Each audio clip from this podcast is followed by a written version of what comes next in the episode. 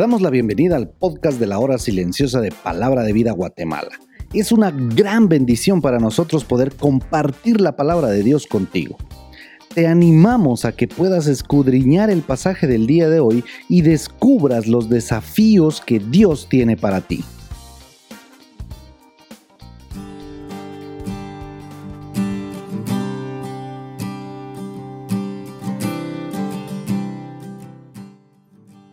Muy buenos días a todos. Siempre es un privilegio poder compartir con ustedes el comentario de la hora silenciosa. Hoy estamos en Apocalipsis capítulo 4 versículos de 9 hasta el final del capítulo. El objetivo del libro de Apocalipsis es revelar los acontecimientos que tendrán lugar antes, durante y después de la segunda venida de Cristo. Y para cumplir este propósito de revelar los acontecimientos futuros, el libro dedica la mayoría de sus revelaciones en los capítulos del 4 hasta el 18. En este capítulo 4 que hoy vemos, Juan recibió la visión del trono celestial después de escuchar la revelación de los mensajes a las siete iglesias. Por esta razón la expresión después de esto. La descripción que nos ofrece Juan de la corte de Dios está inspirada en las visiones de los profetas Isaías, Ezequiel y Daniel. Y la palabra clave en este capítulo es trono. Se usa 14 veces acá en este capítulo. Es más, la palabra se usa 46 veces en todo el libro de Apocalipsis y deja en claro que el trono de Dios es el que rige el universo, no los tronos de los hombres. Allá en el Salmo 103, 19 podemos ver eh, esta expresión también. Juan declaró en el versículo 2 del capítulo 4, al instante estaba en el Espíritu, dice, lo que indica que fue llevado al cielo, aunque de hecho su cuerpo estaba todavía en la isla de Patmos. Entonces, estos hechos que vemos en este capítulo, contrariamente al capítulo 2 y el capítulo 3 que suceden en la tierra, estos suceden en el cielo y son precisamente hechos que sucederán en el futuro. De acuerdo a este versículo 2, Juan está en la misma presencia del trono de Dios. El trono es el símbolo de gobierno y de poder. Juan está describiendo cómo cuatro seres vivientes adoran al Dios del trono, acompañados por 24 ancianos que representan esos últimos los redimidos, tanto judíos como gentiles. Entonces es así como llegamos al versículo 9. La adoración de los cuatro seres vivientes es presenciada por los 24 ancianos que también se postran delante del que está sentado en el trono y echan sus coronas de, delante de él, reconociendo la gloria del Señor como soberano. Entonces es probable que estos 24 ancianos sean los santos arrebatados en el rapto y reinando con Cristo en gloria. Cuando Daniel vio tronos, estaban vacíos, allá en Daniel 7:9. Pero Juan vio los tronos llenos, porque ahora el pueblo de Dios ha sido llevado a su hogar. Somos reyes y sacerdotes juntamente con él, dice ahí en, el, en este mismo libro de Apocalipsis capítulo 1 y verso 6. Además, atribuyen a Dios toda la gloria y toda la honra y todo el poder, dice en el 5, 12 y 13.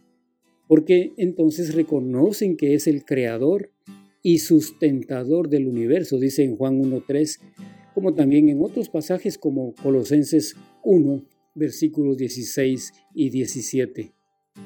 En estos versículos tenemos el himno al Creador que los 24 ancianos entonan. Ellos al mismo tiempo que los seres vivientes honran a Dios en adoración.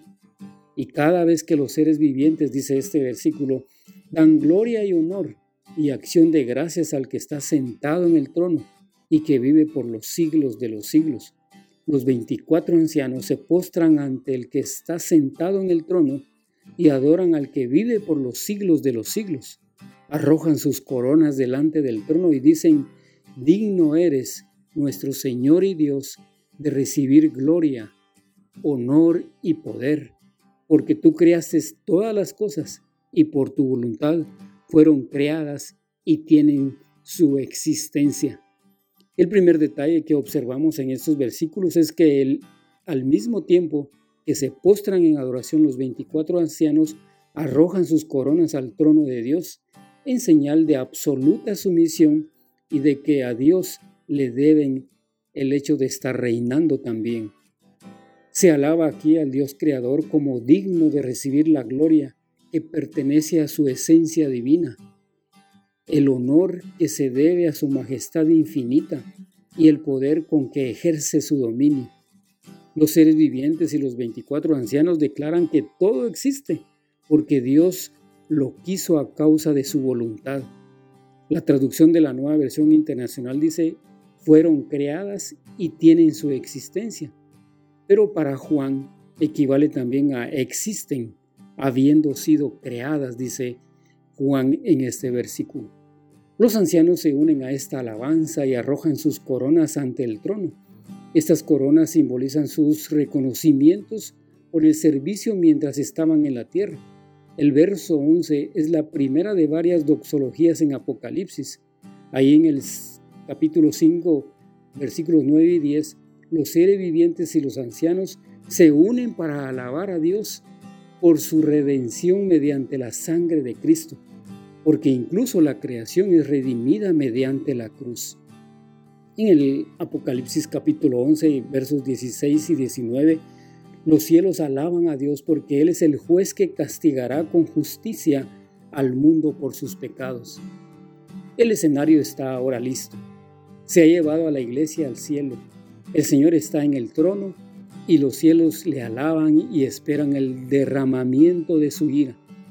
Es interesante notar que el nombre de Dios que se usa aquí es Señor Dios Todopoderoso. Hombres y mujeres se pueden honrar entre sí pero el día vendrá cuando todo el mundo, grande o pequeño, reconocerá que Jesucristo es el Señor de todos. Por eso vívelo.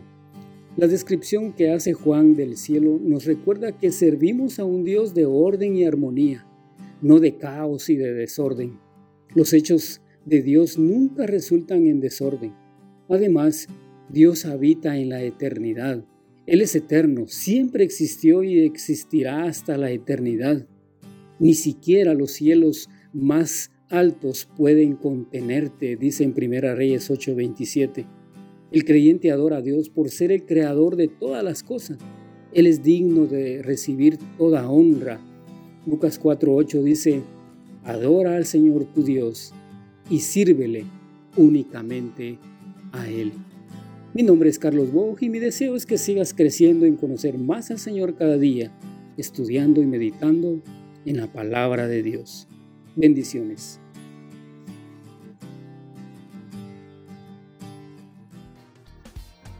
Queremos animarte a que puedas compartir este podcast con tus amigos y así poder crecer juntos en el conocimiento de la palabra de Dios. Síguenos en nuestras redes sociales para más información.